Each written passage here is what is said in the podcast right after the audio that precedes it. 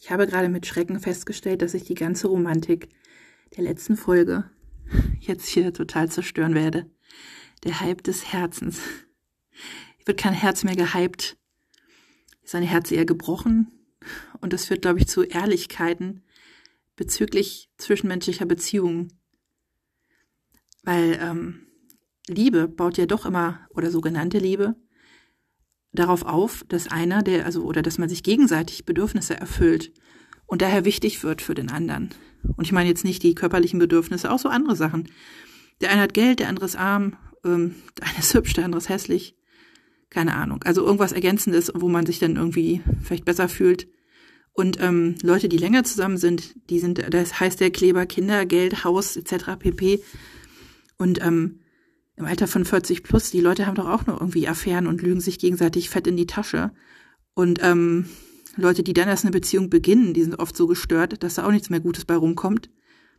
Irgendwie ist es leider nicht so wie in Filmen oder Büchern, wo die Leute irgendwie sich mit Mitte 20 zusammenfinden, gemeinsam in Sonne Sonnenuntergang schreiten. Ich sag mal nicht reiten, reiten auch, aber bei anderen Gelegenheiten schreiten.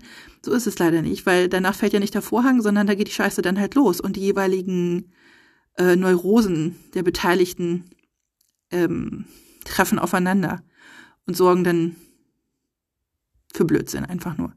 Oder wir sind doch nicht Neurosen, sondern einfach andere, die sogenannten unüberbrückbaren Differenzen. Habe ich letztens gesehen bei der Scheidung da von Kim Kardashian oder diese Einreichung für die Scheidung. Alle gewartet auf den Grund so, boah, was ist jetzt der Grund? Ja klar, weil der Typ hat eine Vollmeise. Das ist ein Psycho. Das ist der Grund. Sonst auch gar nichts. Auf jeden Fall nennt man es denn ganz taktvoll unüberbrückbare Differenzen. Ja, ja, der hat eine Meise, das weiß jeder. Und das ist oft so, dass der Mann dann die Meise hat, aber es gibt auch Frauen, die eine Meise haben. Wir wollen ja hier keinen diskriminieren. Aber wenn noch mal einer des Weges kommt, der mir was erzählt mit große Liebe für immer und ich liebe nur dich und für, für immer und bla und so, für immer heißt ganz eindeutig Eier in die Fressluke, wirklich. Unten abklemmen, oben reinstopfen, Fresse halten, Feierabend. Das ist einfach äh, die beste Lösung, glaube ich. Wenn man vielleicht sagt, ich liebe dich jetzt hier in dem Moment, das ist, glaube ich, noch am glaubwürdigsten. Weil wer weiß, was fünf Minuten später passiert. Kommt irgendwer Besseres vorbei, zack, bumm, Feierabend. Oder man hat plötzlich andere Ausfälle im Oberstübchen. Und ähm, ja, was willst du mit Online-Dating zum Beispiel? Das ist auch so eine Sache. Also man muss doch Leute irgendwie, man braucht doch Inhalte, jemanden irgendwie lachen hören, was Intelligentes erzählen, irgendwas, wo man drauf anspringt. Also mich macht Optik alleine nicht an, weswegen so Dinge wie wie Tinder und die ganze andere Kacke völlig hinfällig sind für mich. Immer diese Fotos, also was hat man davon? Vor allem, ich kenne ja meine eigenen Fotos. Auf dem einen siehst du so aus, auf dem nächsten siehst du so aus. Fotografiere ich mich morgens um fünf, sehe ich natürlich anders aus wie abends um fünf und überhaupt, was soll der Murks? Ähm, ja, wozu Gesichtsfotos? Da ist irgendwie besser, den Gehaltszettel ein, äh, einzublenden. Weil wir ja gerade gesagt, der Kleber in Beziehungen ist dann doch was anderes und nicht äh, das Gesicht, das ändert sich ja auch schnell mal. Oder in dem Fall kann man es vielleicht auch mit Dickpics glänzen.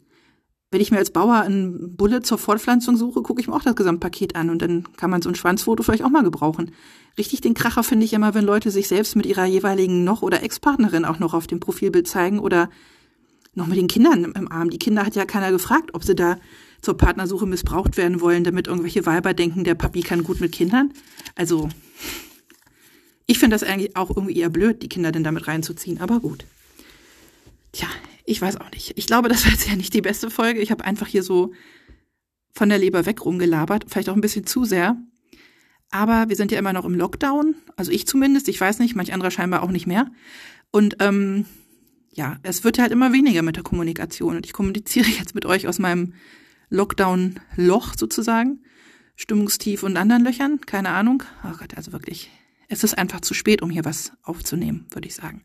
Aber es ist wie immer, ich haue hier eigentlich raus, worauf ich Bock habe. Es ist entweder saublöd, blöd, noch blöder oder auch mal gut. Je nachdem. Es ist mal kurz, es ist mal lang. Und ähm, heute ist das halt so, wie es jetzt ist. Weil äh, one take, one go, one chance und äh, one time shit, wenn es halt so ist. Ja, dann sage ich mal gute Nacht oder auch guten Morgen, je nachdem, wenn ihr das hört. Und dann bis nächstes Jahr, wenn wir mit den Abständen meiner Podcast-Folgen so weitermachen. Danke für die Aufmerksamkeit und ähm, ja, denkt, was ihr wollt. Feel free.